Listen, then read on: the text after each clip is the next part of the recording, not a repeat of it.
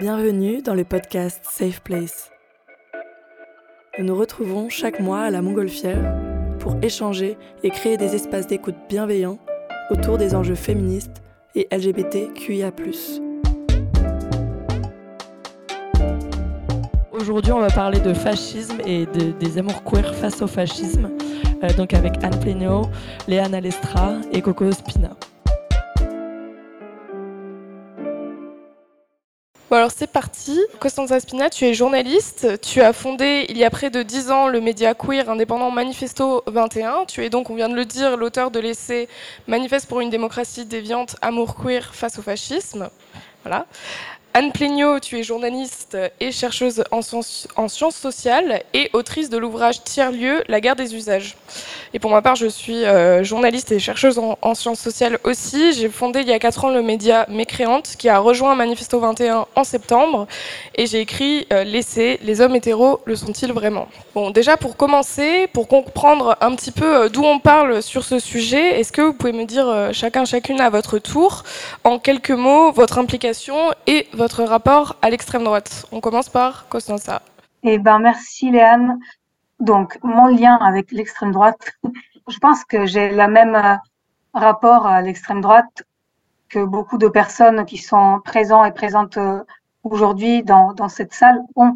C'est-à-dire qu'on a tous fait le constat euh, d'une adhésion collective aux idées d'extrême droite et que ça nous effraie et que euh, ça a une répercussion très pratique et tangible sur la vie de certains et certaines d'entre nous, par exemple euh, euh par les violences policières, euh, par la répression des personnes queer, etc., etc. Et donc, il y a eu un moment où j'ai fait le constat d'une d'une forme de désorganisation dans nos militantismes par rapport à, à, ce problème. Et je me suis posé la question de concrètement comment agir, comment euh, créer des outils de lutte face à l'extrême droite et surtout comment la définir, comment mieux la connaître et comment pouvoir la nommer afin de pouvoir la combattre, en gros. Donc je pense que après, oui, euh, mon rapport à l'extrême droite, euh, c'est un rapport aussi beaucoup plus socio-historique. Bah, je suis une personne italienne, blanche, et donc j'ai un héritage fasciste, tout comme les personnes euh, française ou allemande ou espagnole ou portugaise ou je ne sais pas, euh, bah, beaucoup d'Européens quand même ont un héritage, euh, disons, euh, culturel de des régimes totalitaires. Et cet héritage-là, il est à nous et je pense qu'il faut le connaître. Merci beaucoup. Anne, c'est à toi. Euh, bah, bonjour à toutes et tous. Alors mon lien avec l'extrême droite, moi, euh, par, chance, j'en suis assez préservée, ce qui est déjà un privilège. C'est-à-dire que, euh, comme toute personne queer, ça a été un peu du rail, la manif pour tous, ce qui est d'ailleurs le, point de départ de ton livre, hein, Coco. Bon, je suis une personne blanche, urbaine, j'ai une famille qui me fout la paix. Enfin, voilà. C'est-à-dire que sur la guerre culturelle que mène l'extrême droite contre un certain, nombre de types de personnes, moi, je suis plutôt protégée. Mais il se trouve que, donc oui, je, fais de la recherche en sciences sociales et en sciences politiques un petit peu. Et euh, je suis vraiment très intéressée par euh, la manière dont les idées se diffusent, comment elles sont comprises et comment elles sont récupérées. J'ai une fascination absolue pour les régimes qui arrivent à récupérer des idées pour en faire complètement autre chose. Parce que moi, je suis quelqu'un d'un peu littéral. Et donc, du coup, quand les, les choses sont prises pour en faire quelque chose d'autre qui sert des intérêts complètement contraires, enfin voilà, c'est un truc qui me fascine un peu là-dedans. C'est une question que j'ai que j'ai un peu poncée. J'ai écrit une longue enquête d'ailleurs pour Manifesto. Euh, on en parlera un, peu plus tard sur euh, ce que Philippe Corcuff appelle euh, le confusionnisme à savoir comment les idées de gauche sont récupérées à droite pour devenir d'extrême droite, pour devenir peut-être un peu fasciste.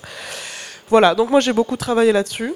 Et je dirais que c'est ça mon main lien avec l'extrême droite. Plutôt distant et tant mieux pour moi. Pour moi, du coup, ça a été, euh, enfin, ça faisait longtemps que bah, j'ai passé mon lycée à Bordeaux et il y a pas mal euh, d'extrême droite là-bas. Donc déjà, je, le, je, la voyais un peu euh, dans, dans l'environnement dans lequel j'évoluais. Puis ensuite, quand j'ai créé mes créantes, c'était pendant le confinement que ça s'est beaucoup développé. Et il se trouve que j'ai commencé à vivre des raids organisés par par l'extrême droite de façon répétée, continuelle. Ils avaient un, un mode opératoire où tous les soirs à 20h, on savait que quelqu'un allait être ciblé, on savait pas qui. On essayait de du coup les infiltrer pour savoir qui, mais c'était peut-être pire en fait d'essayer tout le temps d'anticiper qui allait euh, être mangé ce soir. Enfin, c'était euh, assez euh, incroyable comme comme mode de, survie de cette époque-là, quoi, du confinement.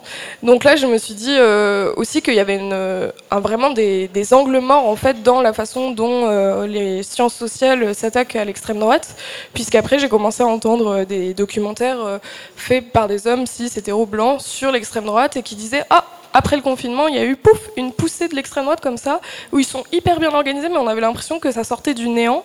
Et j'étais en mode, bah non, en fait, euh, nous, on les a vus, ils se sont entraînés avec nous, en fait, en faisant ça. Ils ont recruté, ils ont mobilisé, ils ont créé des groupes, et ils se sont amplifiés, en fait, pendant le confinement. Et tout ça, comme il n'y avait pas d'intérêt pour euh, les féministes, les comptes engagés en ligne, etc., tout ça, ça c'était un impensé total. Donc euh, j'ai décidé de rejoindre un cursus euh, d'études de genre à Paris 8 et de m'intéresser au fémonationalisme et plus précisément parce que c'est une très grande catégorie qui regroupe euh, aussi bien un centre droit à l'extrême droite, même des idées sont largement reprises par les socialistes aussi. Et donc, je me suis spécifiée sur du coup les femmes d'extrême droite qui se revendiquent féministes, comme le collectif Nemesis par exemple. Donc, j'ai fait un mémoire de recherche là-dessus et je continue là mes, mes travaux sur le fémonationalisme en élargissant justement au gouvernement Macron. Donc, c'est un petit peu pareil, ça revient au confusionnisme et à comment les idées sont récupérés et surtout irradient euh, tout, euh, tout le spectre politique parce que l'idée c'est aussi de comprendre que euh, les idées infusent et qu'il n'y a pas que l'extrême droite qui est le problème mais que c'est beaucoup plus large que ça. C'est juste une excroissance en fait de la suprématie blanche et de d'autres régimes dont nos pays européens savent bien euh, faire. Quoi. Bref. Alors maintenant, j'ai envie de commencer, Anne, vraiment pour entrer euh, dans le vif du sujet par toi, et justement par cette enquête que tu as publiée en 2022 dans Manifesto 21, qui s'appelle Confusionnisme, pourquoi l'extrême droite gagne à tous les coups. Dans cet article, tu reviens largement sur les stratégies confusionnistes en expliquant comment elles participent à nourrir des idées radicalement nationalistes et xénophobes. Euh, pourrais-tu nous expliquer précisément ce que tu entends par confusionnisme? Alors déjà, c'est pas mon terme, c'est le terme d'un monsieur qui s'appelle euh, Philippe Corcuve, donc, qui a écrit un livre qui s'appelle La grande confusion, les idées de l'extrême droite en 2021. Je vais expliquer, mais en fait je pense qu'il faut faire un, mini-tour sur pourquoi est-ce qu'on parle de fascisme aujourd'hui peut-être. Euh, qu'est-ce qu'on entend par fascisme? Certains grands antifascismes, hein, notamment euh, George Orwell disait mais c'est un terme qui ne veut plus rien dire, en gros ça, ça, ça, concerne mon boucher, on dit que, enfin je sais plus exactement quelle est sa phrase, mais c'est un truc du genre dès que quelqu'un est un bully, on dit que c'est un fasciste, et c'est pas ça le fascisme. Moi, je sais, je l'ai combattu. Voilà. Et donc, qu'est-ce qu'on entend par là? Déjà, d'un point de vue historique, donc des sciences de l'histoire, euh, c'est un, laps de temps déterminé, dans un endroit déterminé, à savoir euh, l'Italie et, euh, et l'Allemagne. Et ça, c'est enfin, ça, c'est fini. Le fascisme, d'un point de vue historique, du pur point de vue de la science historique à ce niveau-là, ça n'a pas vraiment de sens d'essayer de l'étirer. Il y a même des, on peut même considérer que l'Espagne euh, n'a jamais été fasciste. Enfin voilà, donc ça c'est, il y a vraiment ce sens-là qui est très précis, et il y a un autre sens plus large qui est un sens qu'on pourrait dire politique. On va essayer de trouver plein de marqueurs différents. Beaucoup de gens sont pas d'accord sur qu'est-ce qui rentre dedans, qu'est-ce qui rentre pas dedans, et ça crée un peu un genre de nébuleuse. Euh, souvent, les gens utilisent le mot fascisant pour essayer d'esquiver un peu le problème en disant euh, oui, ça, ça qualifie pas exactement, mais bon, c'est un peu dans le, truc. Et je pense qu'il y, a un des plus grands marqueurs, donc des immenses marqueurs de, du, fascisme. Euh, si jamais on se rapporte à notamment deux, euh, deux grands chercheurs du, fascisme, donc un, monsieur qui s'appelle Paxton, un monsieur qui s'appelle Milza, euh, ça va être un, déjà des milices organisées. Donc tu parlais, donc tu parlais, Léa, hein, des milices organisées chez des, jeunes plutôt, chez des gens plutôt jeunes, avec une sublimation de la violence, avec une culture de la violence, dans un contexte économique très déterminé, qui vont se, euh, qui vont se, regrouper pour rétablir un intérêt supérieur qui est l'intérêt généralement de la nation, euh, mais ça peut être l'intérêt des hommes en ce qui, concerne, enfin, en ce qui concerne le harcèlement des, personnes féministes, supérieur à l'individu. Voilà, ça c'est vraiment un des gros marqueurs. Deuxième énorme marqueur, l'ethnonationalisme, évidemment, très tristement évidemment, euh, donc où il y a un genre de l'individu est en délitement dans une société libérale, dans tous les sens du mot libéral, ce qui est un problème, ce qui crée une décadence. Et donc du coup, il faut recréer du collectif en retrouvant quelque chose de plus pur, généralement en passant par l'ethnonationalisme, c'est-à-dire en en, éliminant des ennemis de l'intérieur qui viennent un peu, un peu subvertir la, pureté du, collectif. et il y a notamment une immense confusion qui est dénoncée dès 1935 par le collectif des intellectuels contre le fascisme, qui regarde notamment ce que raconte Mussolini, qui passent mais du coq à l'âne dans tous ces dans tous ces positionnements idéologiques et en fait qui disent mais ce qui caractérise le fascisme c'est une immense confusion de toutes les idées de tous les mots. Les mots n'ont plus de sens. Il n'y a aucune colonne un peu colonne vertébrale idéologique bien déterminée. C'est que des gens qui se rassemblent des individus qui se rassemblent autour du ressentiment pour essayer de retrouver du groupe dans ce ressentiment en éliminant un ennemi intérieur. Voilà. Et en fait quand on commence à réfléchir comme ça on se rend compte qu'en fait il y a plein de petits marqueurs qu'on retrouve dans nos sociétés à nous et euh, que finalement euh, c'est quelque chose qui est peut-être toujours un peu en germe quoi et euh, qui nous quitte pas vraiment. Partant de ça, donc, de la confusion, Philippe Corcuff, il regarde, lui en fait il s'intéresse vraiment à la France et il regarde comment Marine, notamment Marine Le Pen a, structuré son programme et en fait il voit qu'il y a des débauchages assez systématiques de personnalités de gauche qui vont rejoindre les camps de l'extrême droite. Et comment est-ce qu'on les convainc ces personnalités de gauche? C'est généralement en, jouant sur un petit truc euh, quand même qui existe à gauche, de méfiance de la démocratie, euh, voilà, en leur disant, chez nous, il y a quelque chose de plus efficace, il y a quelque chose de plus violent, il y a quelque chose qui marche mieux, moins démocratique certes, mais pour le bien commun. Parce qu'on est plus autoritaire, et chez nous ça fonctionne parce qu'on l'assume, rejoins-nous. Et en fait, comme ça, ils arrivent à débaucher des personnalités du monde de l'écologie, des personnalités du monde économique, qui passent de l'extrême gauche à l'extrême droite. Voilà. Et ça, ça, c'est un mouvement qu'on retrouve beaucoup, notamment dans la construction du programme de Marine Le Pen euh, en 2022, notamment sur les questions écologiques. Ça, c'est très très flagrant. Et donc, euh, qui, se, passionne d'écologie pour expliquer que la France euh, peut redevenir ce pays bucolique, qui est vraiment un marqueur dont on parlera avec notamment les femmes sur les réseaux un peu plus tard, de retrouver un genre de, de, romantisme de la campagne. C'est ça la vraie France, c'est les clochers, etc., etc. Ça existe aussi, ça existe pour, euh, le féminisme, ça existe pour plein de choses. Et en fait, cette, euh, cette, grande confusion des idées, elle aspire, parce que la droite, le conservatisme ne peut pas créer quelque chose de nouveau. Ne peut pas créer quelque chose de nouveau, et donc du coup, il est obligé de pomper la nouveauté à côté pour euh, en faire un programme à soi, en disant je vois pas le problème, alors que c'est tout est dans une confusion absolument généralisée. Pour prendre beaucoup plus marquant en termes de confusion, par exemple, il y a des gens qui vont se dire ultra anti-système, voter Marine Le Pen. Il y a des gens qui vont dire j'aime pas qu'on me dicte mes opinions, mais qui vont voter Zemmour, qui est genre un, bah, un dictateur d'opinion, j'allais dire. C'est un peu un lapsus, mais c'est quand même le cas, qui est sponsorisé par un des plus gros milliardaires de France. Enfin, et il voit pas le problème. Euh, je suis anti-impérial, euh, je suis euh, hyper libertarien, mais je soutiens un dictateur d'un ancien empire communiste. Enfin, vraiment des trucs, mais qui vont pas du tout ensemble. Et ça leur pose pas de problème parce qu'encore une fois, un des marqueurs fascistes, c'est vraiment cette, ce manque total de colonne vertébrale un peu idéologique, quoi. Si ce n'est encore le collectif de primat de l'individu sur le collectif avec une sorte de violence. Et ça, ceci arrive dans un contexte où euh, la, presse est en délitement total, où des forces conservatrices très très riches, très très très très riches, détiennent 90% des quotidiens nationaux. 10 milliardaires français détiennent 90%, des, euh, des, quotidiens nationaux.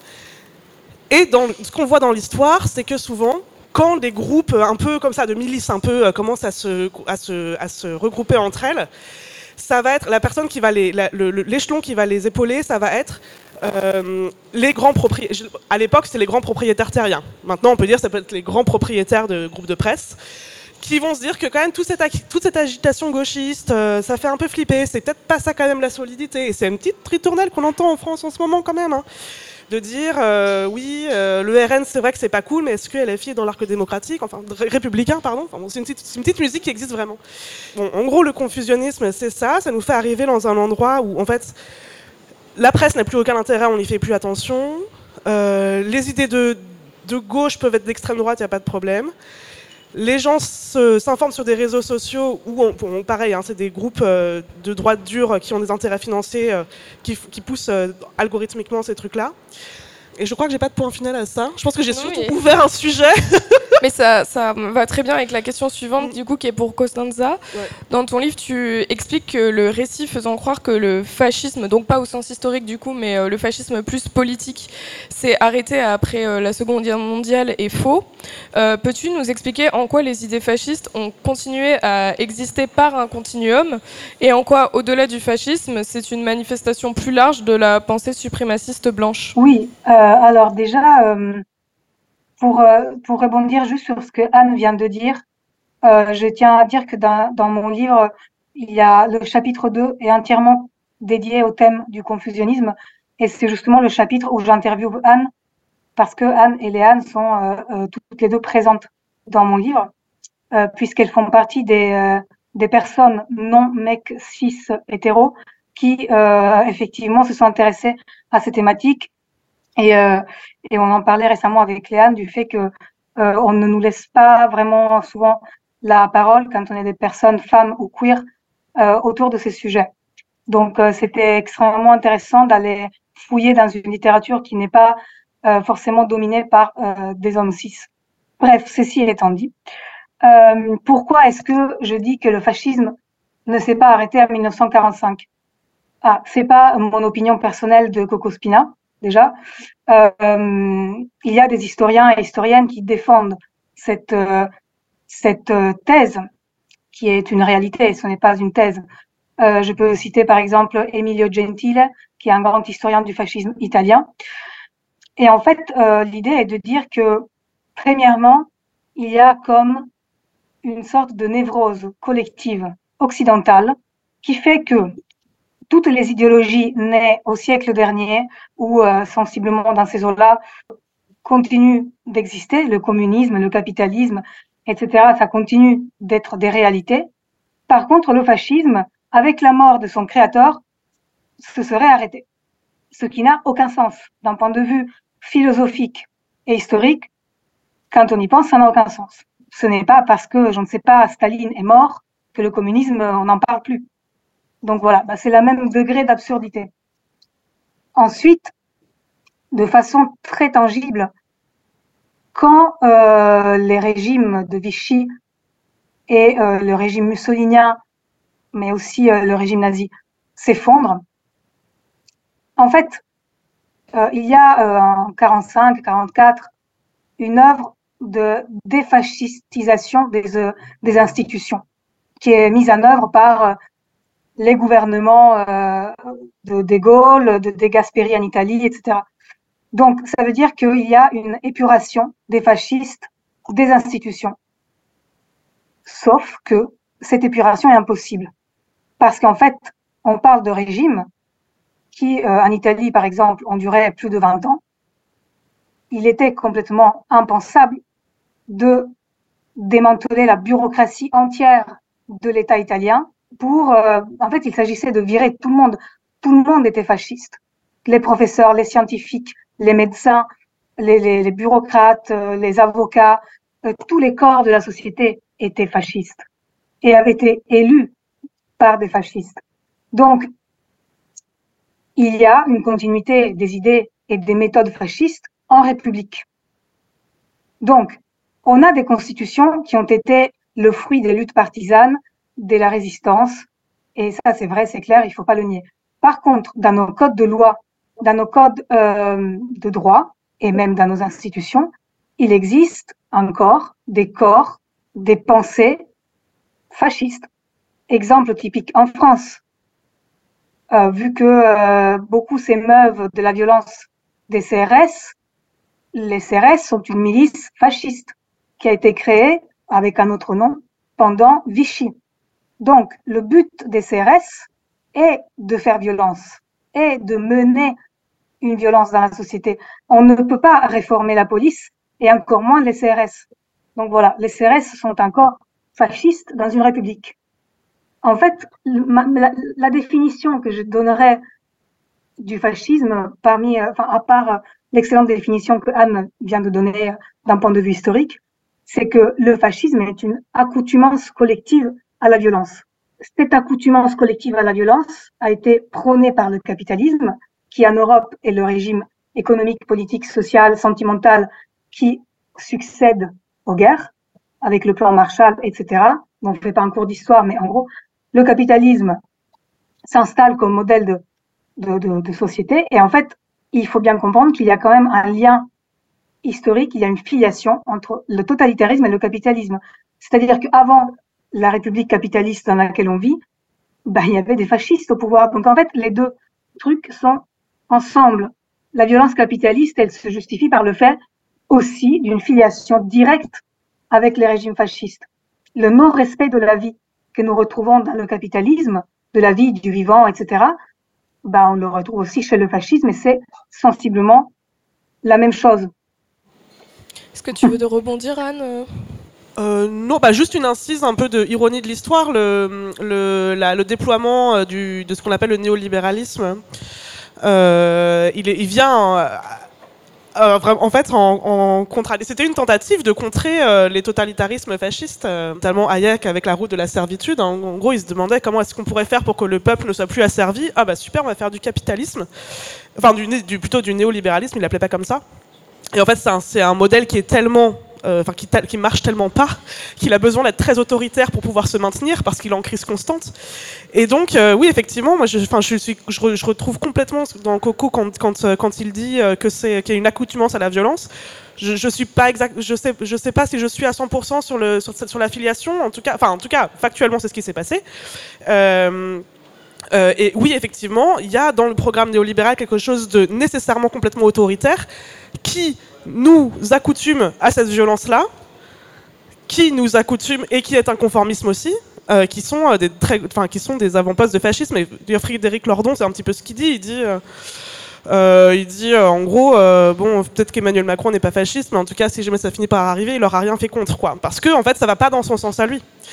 parce qu'il y a ce programme autoritaire nécessaire aussi dans le capitalisme.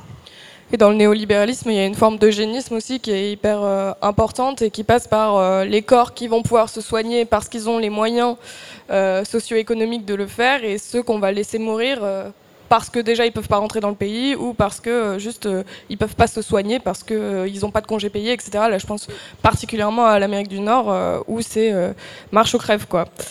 Voilà. Oui, et d'ailleurs, Mini insiste, en Coco en parle très bien dans son livre aussi sur les nouveaux programmes de Mélanie, enfin l'héritage eugéniste fasciste et, et, qui existe toujours, toujours encore en Italie avec les corps non valides, les corps queer, euh, non hétéros. Euh, il en parle très bien aussi.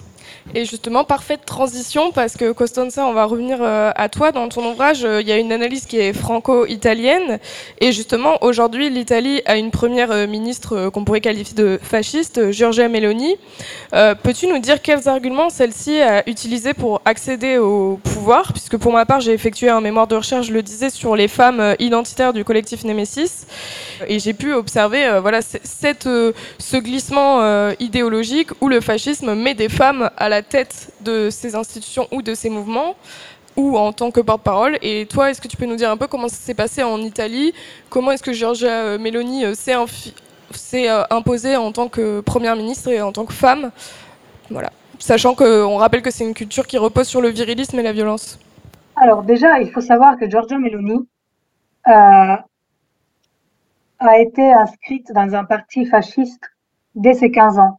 C'est-à-dire qu'elle a adhéré au mouvement social italien euh, très jeune. Le mouvement social italien, parenthèse, il a été créé en 1946 et c'était un parti euh, post-fasciste, qui voulait euh, euh en fait euh, ramener le fascisme au pouvoir et qui est derrière, très probablement derrière tous les attentats d'extrême droite qui ont été perpétrés dans les années 70 en Italie, parmi lesquels le massacre de Bologne, euh, qui a été en fait euh, l'explosion euh, de la gare de Bologne, euh, qui a provoqué euh, énormément de victimes et qui était un massacre d'extrême droite. Parce que dans les années 70 en Italie, il y a une, véritable guerre civile entre mafia extrême droite, extrême gauche, les brigades rouges et euh, donc voilà. Bon bref, le mouvement social italien fait partie de ces groupes hostiles-là.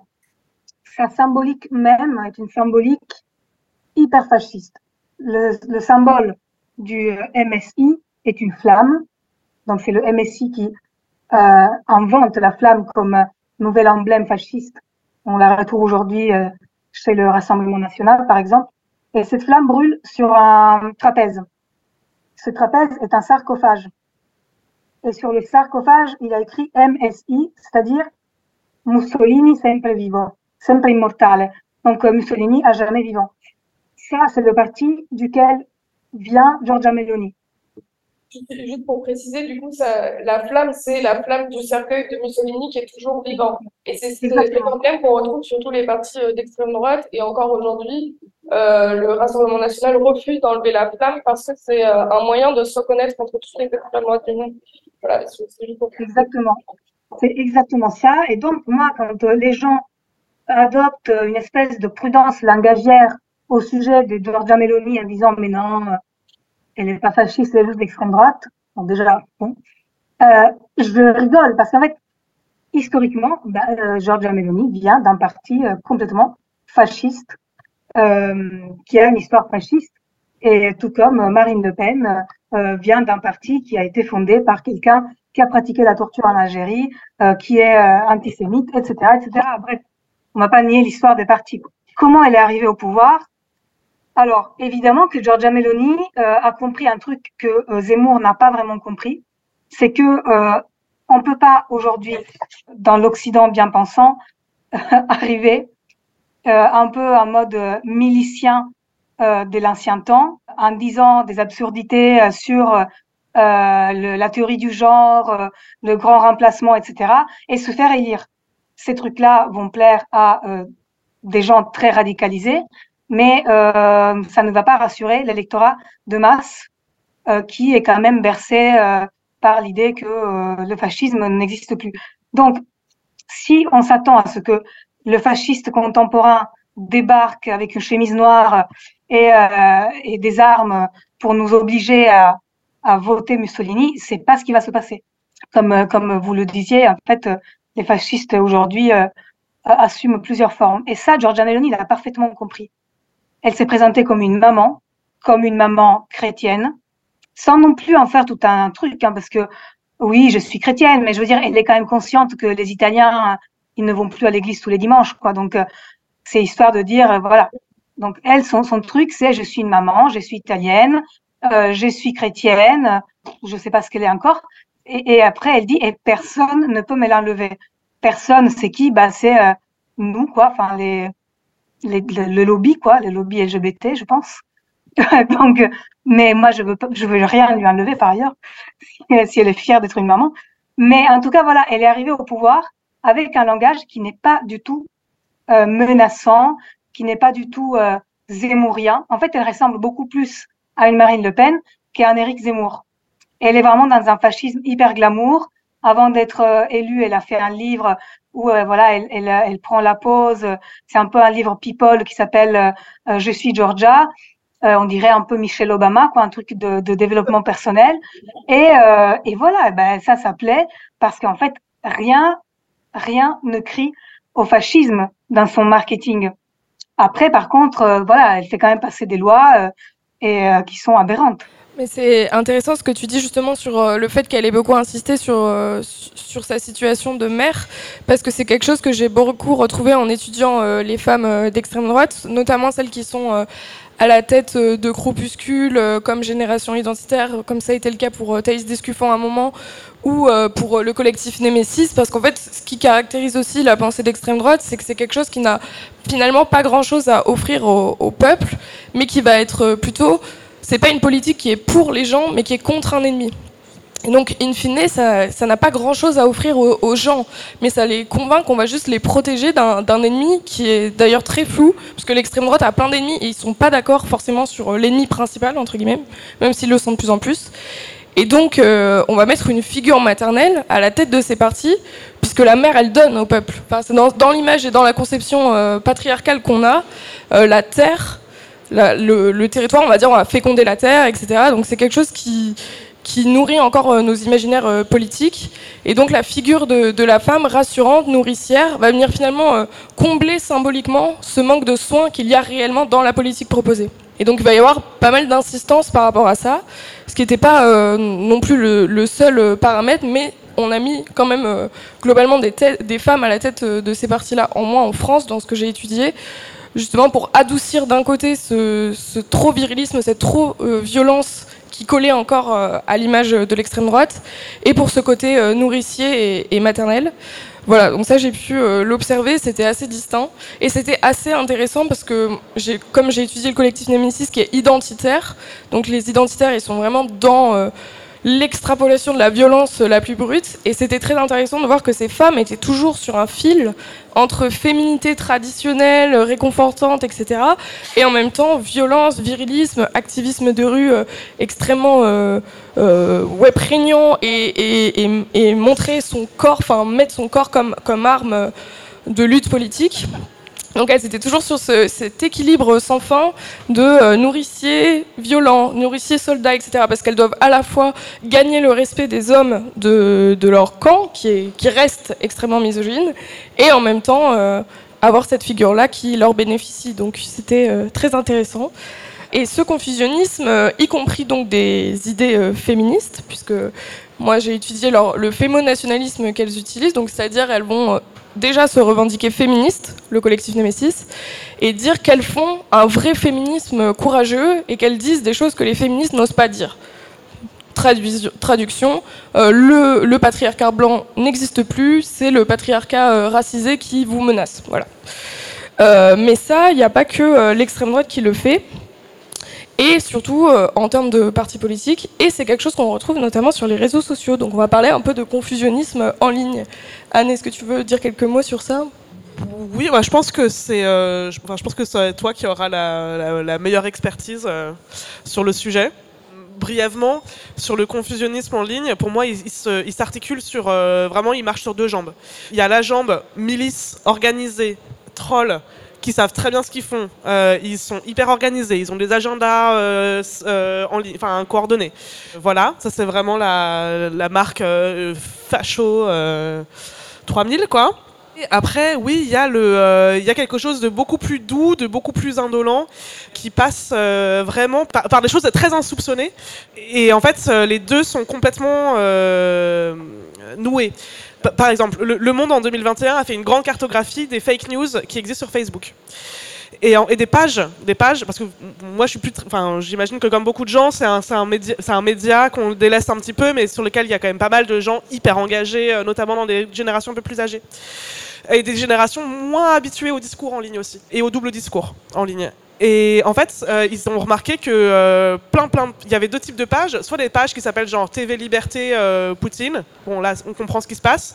Mais en fait, ce que vont émettre ces pages-là vont se retrouver sur des pages type TV Nature ou encore entre voisins ou voilà, vraiment des, pages pour papier mamie qui vont récupérer ces fake news là parce que en fait, les milices organisées, elles vont racheter des pages à grandes audiences complètement généralistes, très souvent de médecine naturelle. Très souvent de médecine naturelle, ce qui est relié avec une certaine idée de la féminité euh, pure, euh, dont tu pourras très bien parler, Léane. Euh, et, voilà, donc en fait, cette deuxième jambe, moins politisée, en fait, en réalité, elle est complètement manipulée par la première, qui, elle, sait très bien ce qu'elle fait. Il y a NewsGuard qui a fait aussi pareil une grande enquête en 2020 sur euh, les top, top 10 des, euh, sites, des, plus, des sites de fake news en gros qui ont éclaté pendant la pandémie. 100% de ces sites-là sont des sites d'extrême droite. Donc en fait, toute la galaxie un peu euh, net, santé naturelle, un peu enfin voisinage, tout ça est en train d'être complètement gangréné de façon très organisée par l'extrême droite. Et ça, et ça prend aussi des. Euh, j'ai un peu envie de parler de l'exemple de limite dont je parle dans l'enquête parce que je le trouve hyper drôle. J'ai vraiment deux mots là-dessus. Et en fait, ça reboucle un peu sur toi aussi, euh, notamment sur les femmes. Donc, le, féminisme avance, euh, c'est super. c'est un peu cyborg parce qu'on a des pilules et parce qu'on peut faire des PMA. Et voilà, et ça fait un peu flipper des gens parce que quand même l'extrême droite avance très fort, mais il a du mal tout en capitalisant sur euh, comment les individus se sentent seuls et déclassés euh, par rapport à un capitalisme ultra brutal et ultra autoritaire qui nous tape dessus dans la rue. Euh, là, je pense notamment aux gilets jaunes qui se sont pris tellement plein la gueule, quoi. donc, ils ont quand même du mal encore à défaire le fait que finalement le féminisme, c'était pas mal. Le fait que le mariage pour tous, en fait, en fait, on s'en fout, en fait, voilà. Et donc, du coup, ils doivent trouver une autre tactique qui est de dire, ok, on a perdu le, le truc, c'est pas grave, faut qu'on le récupère maintenant. Et donc pour le féminisme, euh, il y a quelque chose d'absolument phénoménal qui a été inventé par euh, l'extrême droite catho-blanche bourgeoise très Thaïs Escuffon, qui s'appelle le féminisme intégral. Et ça, c'est le féminisme euh, labellisé OK par le Vatican, où en fait on explique que si jamais on est vraiment féministe, en fait, bah, la pilule, c'est en fait c'est pas ce qu'il y a de mieux parce qu'en fait c'est pas bon pour le corps et puis c'est pas très bio, voilà, et quelque chose vraiment mais de incroyablement réac qui a été lancé en grande pompe par, euh, Natacha Polony, euh, qui, elle, en termes de confusionnisme, bouffait à tous les râteliers de droite comme à gauche, euh, quand même très très forte, quoi. Euh, voilà, et qui explique que finalement, la campagne, c'est vachement bien, parce qu'il y a les églises dans la campagne, que la pilule, ça va vous donner le cancer, enfin, voilà. Donc je vous conseille de feuilleter un numéro de Limite, de, si jamais vous le trouvez un jour dans une librairie, parce que ça vaut le détour, juste pour comprendre le degré de n'importe quoi auquel des gens peuvent, peuvent s'exposer sans, alors, enfin, sans, sans exploser mentalement, alors qu'on pourrait croire devant, que devant de, de tellement grandes dissonances. Et en fait, non. En fait, on peut s'y habituer. C'est toujours une bonne piqûre de rappel à avoir. Et justement, bah, pour faire euh, le pont, euh, c'est aussi quelque chose qu'on observe pas mal sur euh, des réseaux sociaux comme Pinterest, Instagram, etc., qui vont créer ou populariser des esthétiques. Notamment, là, je pense à l'esthétique champêtre qu'on dit aussi cottage, qui est une énorme nébuleuse sur, Instagram. Et on retrouve une sous-branche qui est de plus en plus importante, qui a été étudiée par des chercheuses et des chercheurs très précisément, qui s'appelle les granola nazis. Et du coup, c'est des femmes nazies et en fait, tu, tu scrolles, tu scrolles, et sans t'en rendre compte, tu peux commencer à, être sur des pages nazies euh, tenues par des femmes euh, qui, te parlent de suprématie blanche et tout de façon un peu détournée, euh, toutes les quatre stories. Et tu as l'impression d'être juste sur une page champêtre. Il y a quand même des petits signes distinctifs. si vous commencez à voir des femmes avec des habits traditionnels d'Europe de l'Est, ou un peu genre culture nordique, qui font référence aussi à tout ce qui est dieu viking, etc. Bon, ben là, là, ça commence à, sentir très mauvais parce que toute la culture euh, folklore euh, nordique, euh, elle, elle a été vraiment reprise par la suprématie blanche et par le fascisme. c'est vachement dénoncé dans le film d'horreur Midsommar, voilà, où c'est du coup un film d'horreur qui, traite d'une secte, d'une secte fasciste, quoi. Voilà, donc ça c'est quelque chose qu'on retrouve assez, assez fréquemment. Et d'ailleurs, le collectif Nemesis publiait très souvent des stories ou des posts avec des femmes blondes, cheveux détachés ou petites tresses dans des champs de blé, euh, habillés euh, avec des, costumes qui semblent traditionnels euh, d'Europe de l'Est. Voilà. Après, il faut toujours remettre dans le contexte. Hein. Il y a aussi juste des personnes où c'est juste du folklore et qui rendent hommage à leur culture. Mais voilà, c'est tout un champ d'indices qu'il faut savoir repérer et pour comprendre que qu'on est tombé là-dessus. Et ça m'a amené aussi à un autre groupe qui a été énormément médiatisé pour le coup et peut-être un peu Enfin, en termes de recherche, euh, ça a été analysé aussi par des chercheuses, mais qui n'en ont pas fait euh, un thème central, c'est euh, les tradwives. Donc je pense que vous avez vu passer des articles sur du coup ces femmes qui se filment chez elles et qui vont vous donner des conseils pour être la parfaite femme au foyer. Alors ça c'est assez intéressant parce qu'à la base c'était vraiment une micro niche. Il n'y avait vraiment pas beaucoup de tradwives et il y a eu un emballement médiatique absolument incroyable sur euh, cette micro-sphère. Pourquoi? Parce qu'il y avait une sorte de fascination aussi des médias pour cette figure euh, qui était quasiment euh, de l'ordre du fantasme, ou du moins ça conjuguait aussi des démons qu'on a, notamment ce qui est lié au momisme. Le momisme, c'est un courant qui a été développé notamment au cinéma qui était un mouvement misogyne qui euh, stigmatisait particulièrement les mères en les plaçant comme euh, des figures extrêmement ringardes, extrêmement dépassées, euh, qui voilà empêchaient la libération sexuelle, etc. Et c'était vraiment une figure dont beaucoup de femmes ont voulu s'émanciper, un peu, un peu un monstre féminin conservateur qui était brandi pour, pour promouvoir la libération sexuelle. Donc ce qui avait des côtés cool, mais ce qui était aussi repris par pas mal de mecs qui vantaient euh, une conception de la sexualité qui ne reposait pas sur le consentement, disons. voilà. Et, sur des femmes qui ne sont plus jeunes que des mamans. Voilà. Et donc, ce qui est intéressant avec euh, la figure de la trade wave, c'est que d'un côté, bah oui, euh, on a ce conservatisme qui essaye de se montrer bah, trendy, à la mode sur les réseaux sociaux. On a ce ce paradoxe entre des femmes qui se présentent euh, mères au foyer, mais qui en fait tiennent une entreprise, tiennent des réseaux sociaux, font 6 à 7 métiers en même temps pour arriver à avoir euh, ces pages-là, donc qui en fait sont auto, sont entrepreneurs, entrepreneuses. Donc c'est euh, assez marrant. Et on a cet emballement médiatique.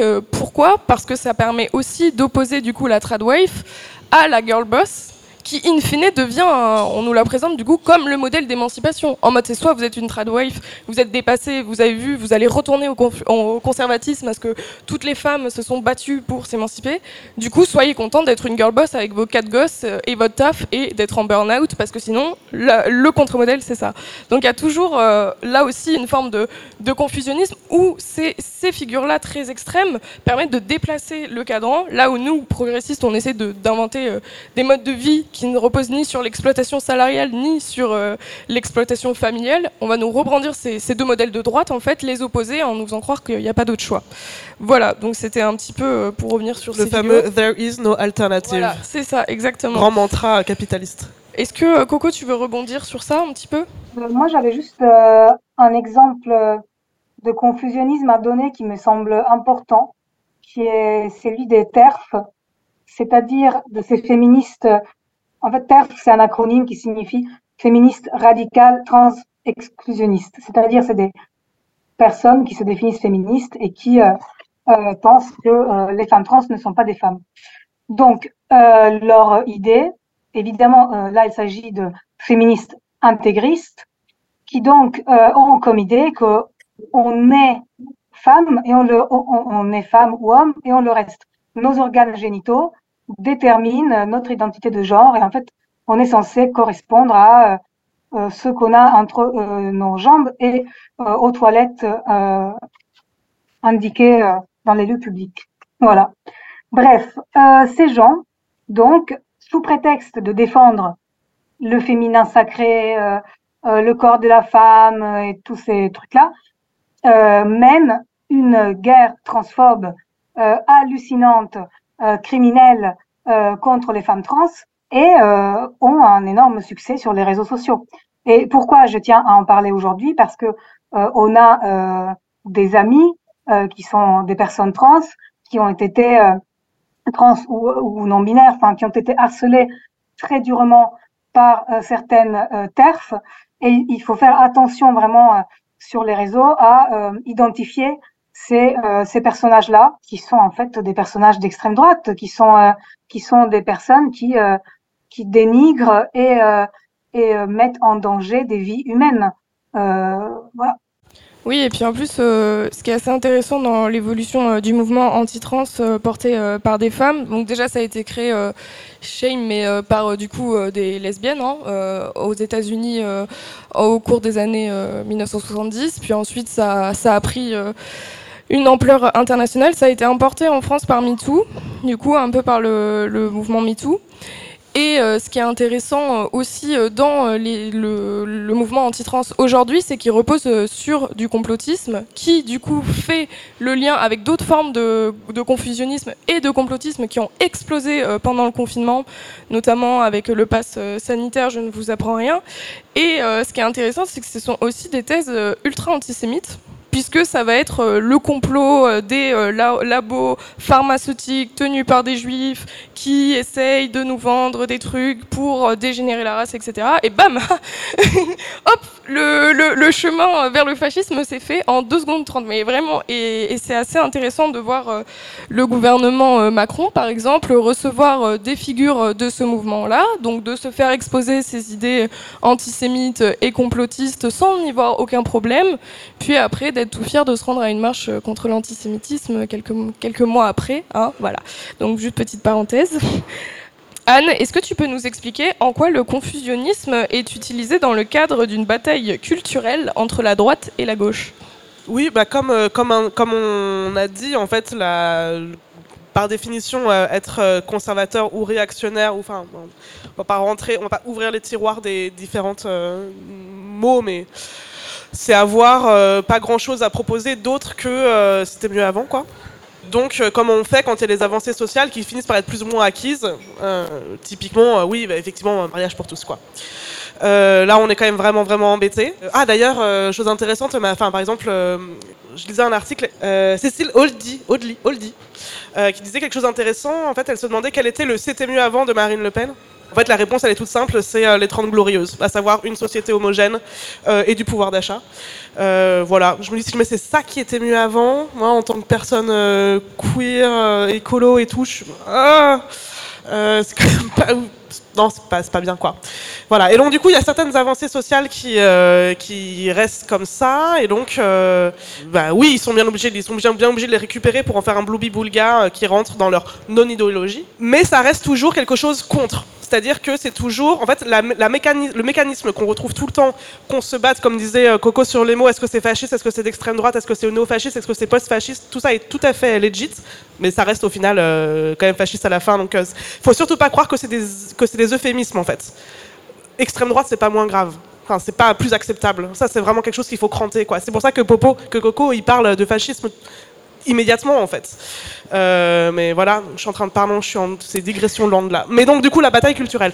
Le camp de gauche essaye de proposer des nouvelles choses, quand même, globalement. hein. De- D'être force de proposition sur des trucs qui pourraient nous aller, nous aller faire mieux collectivement. On se, on se rejoint hein, de façon transpartisane sur le fait que, à l'instant T, il y a plein de choses qui vont pas.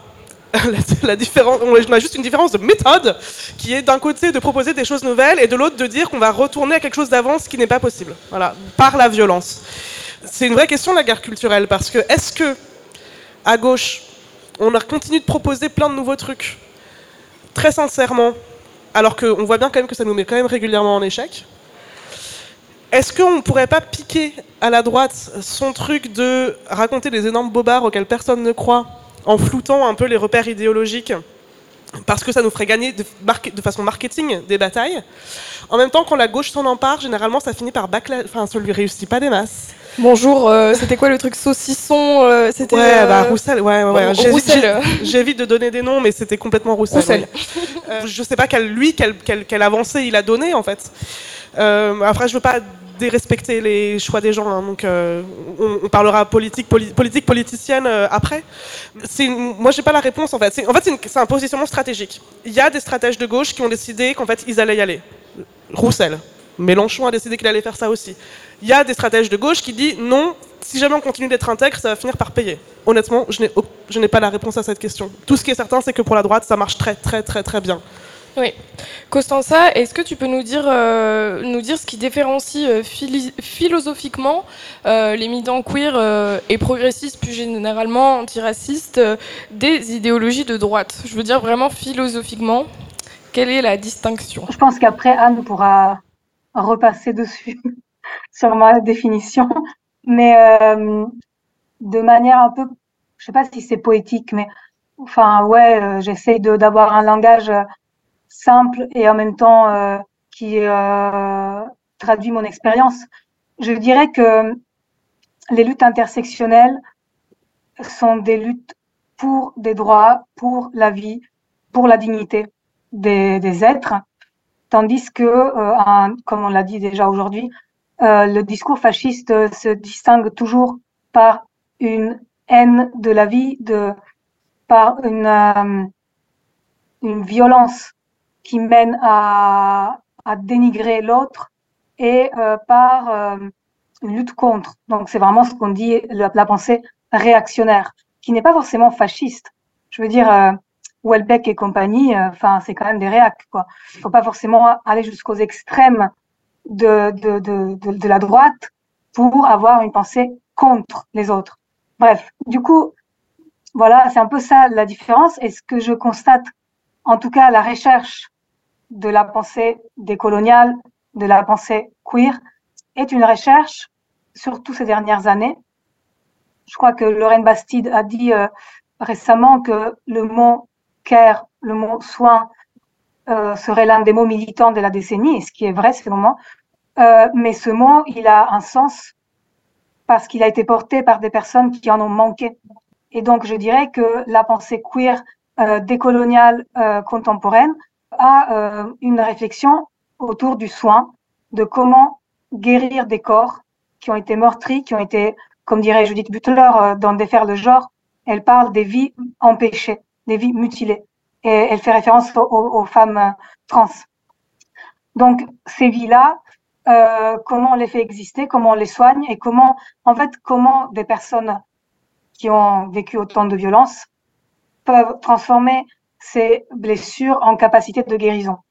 Voilà, en gros, c'est l'une des grandes réflexions des, pensées queer, parce qu'il y en a beaucoup euh, contemporaines, et euh, je pense que euh, c'est ça qui, qui crée cette différence, cette attention qui est portée au corps, aux soins et à l'idée de d'être ensemble autrement. C'est en fait c'est pour ça que dans mon livre je parle de révolution romantique. Pour moi, la révolution romantique, c'est vraiment ça, c'est avoir comme objectif de euh, tous les pans de la société l'amour, mais l'amour comme force politique, pas l'amour comme euh, les hippies des années 70, euh, qui étaient euh, largement des blancs euh, qui faisaient de l'appropriation culturelle. Là, je parle vraiment d'amour comme force politique. Et donc, après, dans le livre, je développe plusieurs domaines dans, dans lesquels la pensée queer de l'amour peut apporter une contribution antifasciste, quoi.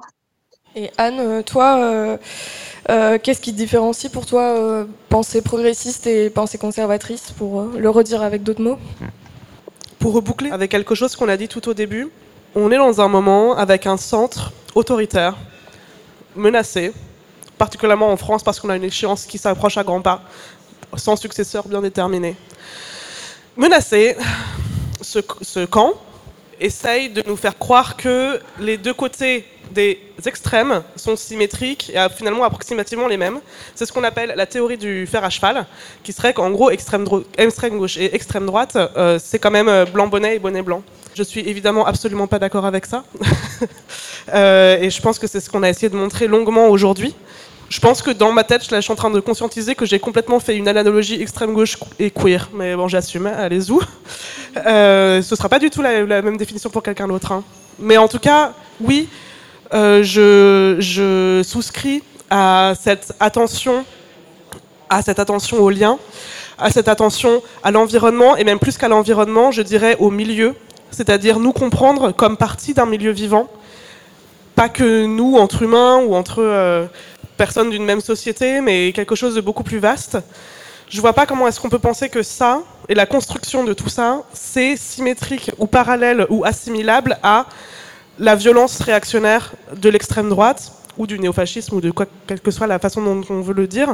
Euh, voilà, moi je pense que ce que, j'espère, c'est qu'on a, quand même, un peu donné des, marqueurs pour un peu aider euh, peut-être des fois à, cap à, capter. Ah, finalement, quand on me dit ça, c'est peut-être qu'en fait, ça tend vers euh, cette, plutôt ce côté-là de l'échiquier et vraiment remettre la droite à droite, la gauche à gauche et le centre au centre et de sortir de ce nid de droite ni de gauche hyper malsain. Oui, il y a l'attention au milieu du rapport queer entre ne peut pas être le rapport à l'environnement euh, dominateur euh, et exploitateur euh, de, de l'extrême droite. Je pense que c'est vraiment la, grosse différence. Je suis hyper d'accord avec Coco. Voilà, pour moi c'est vraiment un projet qui, qui est pour d'un côté et un projet qui est contre euh, de l'autre pour le dire en, une phrase. Euh, bon, bah maintenant qu'on a bien déprimé tout le monde, euh, est-ce que, bah, du coup, est-ce que Coco, tu pourrais nous dire, toi, com comment on s'organise face à ça? On, va on a très peu de temps, donc on essaie de faire synthétique. Ok. Bah, déjà, justement, l'idée, c'est pas de déprimer tout le monde parce que je pense que hum, l'une des choses qui définit euh, le way of life queer, c'est quand même la joie. Et moi, ce qui, malgré le fait que les communautés queer sont violentes, euh, scoop, la violence, euh, elle est présente aussi dans nos communautés, ça dépend des communautés. En tout cas, les communautés queer euh, blanches et urbaines sont violentes. Mais la différence, c'est que cette violence, on essaie d'en faire quelque chose, on essaye de répondre à la violence d'une façon non violente. Et je vous recommande, le magazine Censored avait fait toute une euh, sortie là-dessus. Bref, donc la joie euh, fait partie de l'imaginaire queer, euh, malgré le fait que les queers sont euh, des personnes qui ont été criminalisées encore jusqu'à il y a quoi 40 ans, parce que l'homosexualité était un, un, enfin un crime quoi en, en France encore c'est quand même des communautés qui vont vers enfin, qui essayent d'avoir un militantisme joyeux. un militantisme de la joie. Alors, ça marche pas toujours, mais en tout cas, l'intention est là. Euh, ce que je propose dans, dans le livre, et qui n'est pas ma proposition, parce que ce livre s'est écrit à plusieurs, avec l'aide de plusieurs personnes qui sont intervenues, et chacune et chacun a participé à l'écriture un peu d'un chapitre. En fait, l'idée, c'est de dire la révolution romantique, c'est apporter un regard d'amour queer sur toute la société. Et donc, euh, comment ça serait, par exemple, une justice queer euh, Comment ça serait euh, les médias queer Comment ça serait une école queer décoloniale Il y a un livre excellent qui vient de sortir, Entrée en pédagogie antiraciste, chez Shed, la maison d'édition Shed. Voilà, c'est des réflexions, en fait, comment on peut imaginer des des modèles d'enseignement, de justice, d'espaces de, urbains qui soient antivalidistes, euh, qui soient, euh, qui est comme viser l'inclusion et l'amour. Donc le livre, il développe ça dans la deuxième partie. En gros, je prends juste un exemple, comme ça c'est clair, j'espère. Et c'est euh, l'exemple des médias que je choisis parce que c'est le chapitre où j'interviewe Léane. Euh, avec Léane, on s'est posé la question de comment euh, résister concrètement au euh, monopole d'extrême droite des médias français. Alors, euh, étant donné que le capital des médias euh, de droite est immense, nous, avec nos petits médias queer, eh ben, on crée des alliances. Qu'est-ce qu'un média queer? Eh ben, Est-ce que c'est un média, par exemple, qui renonce à la hiérarchie? Ce sont des questions, je suis très transparent, ce sont des questions qu'on se pose en interne dans Manifesto. Est-ce que on doit abattre notre hiérarchie? Comment on redéfinit des rôles pour aller vers des modèles de gestion vraiment euh, inclusif. Et voilà. Et donc, par exemple, choisir de lire des médias féministes, queer, c'est soutenir déjà de manière très pragmatique des luttes qui ont besoin de tout le monde au quotidien. Et après, voilà, comment on imagine, par exemple, une économie queer. Ça, c'est un gros truc euh, qu'on voulait explorer avec Léane. Euh, Qu'est-ce que ça serait une économie queer? Euh, Comment parler d'argent en étant queer et féministe? Euh, Voilà, en gros, c'est comment reprendre les capitaux, reprendre les ressources, comment on peut en faire quelque chose ensemble euh, de très concret et de voilà. Merci beaucoup. Je rebondis parce qu'après j'ai oublié ce que je voulais dire. Euh, oui, du coup, je pense que la joie, effectivement, c'est hyper important. La créativité aussi, et ça, euh, je trouve que c'est ce qui est compliqué parfois dans nos milieux, c'est qu'on doit à la fois combattre les mouvements réactionnaires et en même temps créer. du coup, ce qui demande énormément d'énergie. Mais je pense qu'on peut aussi trouver de l'énergie collective et se nourrir d'énergie collective par la création d'idées, de projets, de lieux, n'est-ce pas, pour faire référence à ton livre. Et, euh, et, ça, euh, ça c'est assez cool. Et après, l'autre point, moi aussi, je pense que on parlait tout à l'heure d'intégrité et de colonne vertébrale. Euh, pour moi, c'est hyper important qu'on garde cette intégrité. En tout cas, c'est ma perception et qu'on ait aucun tabou Parce que souvent, il y a ce truc, dans, quand il y a des problèmes dans nos communautés, de doit-on en parler parce que ça peut être repris par l'extrême droite, etc. Moi, je pense que les critiques, si elles sont euh, entendues et que ça bouge, ça, nous rend plus forts sur le long terme. Enfin, après, c'est mon avis. Et euh, qu'il faut pas avoir peur, en fait, de, nos contradictions parce qu'on aura toujours des contradictions puisqu'on doit évoluer dans un, dans un modèle qu'on veut changer, mais il faut, évoluer, il faut évoluer dans ce modèle-là quand même. Donc, on aura toujours des contradictions et je pense que c'est OK, en fait, de les regarder en face faut pas commencer à mettre des trucs sous le tapis et même si des fois on peut avoir des priorités politiques en mode on sait que ce problème est là, là il y a une urgence parce que des fois il n'y a pas de hiérarchie mais il y a des urgences, bah, on, peut, on peut dire ok là tout de suite on peut pas s'en occuper mais on sait que c'est là et on ne le nie pas. Et on y reviendra et c'est important aussi. Même si là il y a une urgence et une priorité, ça ne veut pas dire que ce problème n'existe pas. Et ça, je pense que c'est important, qui met un enjeu supplémentaire d'organisation et de ligne claire vers là où on veut aller. Donc d'organisation euh, et de ligne de route et de direction, qui peut justement se faire dans la, joie et dans la créativité. Mais voilà, ne pas, euh, euh, mendier notre colonne vertébrale, ne pas mendier nos valeurs. Et ça, ça me semble important. Anne, si tu veux rebondir, et après on passera aux questions. Oui, moi je pense qu'il y a, un, euh, bah, déjà je suis 100%. Hein.